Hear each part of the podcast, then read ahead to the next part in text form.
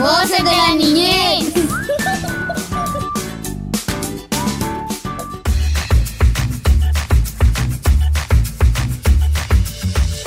El país de las nubes azules. Cuando el niño despertó, estaban todos mirándole fijamente, incluso la perrita que, de inmediato, lo saludó lamiéndole la cara, por lo que el niño no pudo evitar reír con ese gesto tan tierno. La mamá de Aurora le preguntó por lo ocurrido. Quería saber de dónde venía para llevarlo con sus padres. El niño explicó que era del país de las estrellas fugaces, ya que tan pronto llegaba la noche empezaban a iluminar el cielo muchas estrellas fugaces.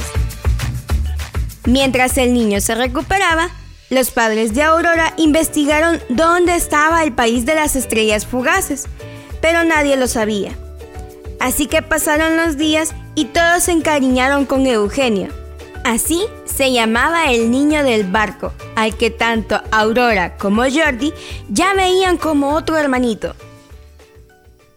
Eugenio, al ser de otro país, tenía el cabello verde, mientras que los habitantes del país de las nubes azules lo tenían de color amarillo, y por eso veían con algo de extrañeza a Eugenio.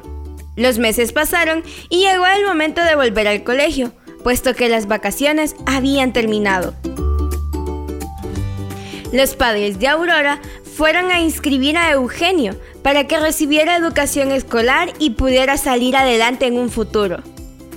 Pero el director del colegio no quiso aceptarlo porque tenía el cabello verde y no había nacido en el país de las nubes azules. Cuando Aurora lo supo, se puso muy triste porque Eugenio ya era su hermanito. Era un niño como ella y no entendía que por el color de su cabello no pudiera estudiar. Lo veía incorrecto e injusto. El juez se enteró del caso y ordenó de inmediato al director del colegio que admitiera e inscribiera a Eugenio, ya que tenía todo el derecho a la educación.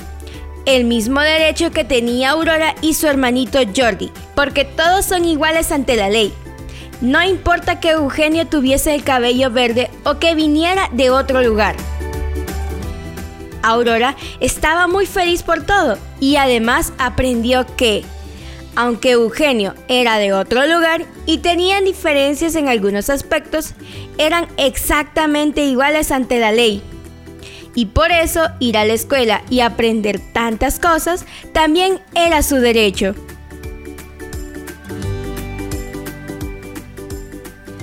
Acabas de escuchar El País de las Nubes Azules.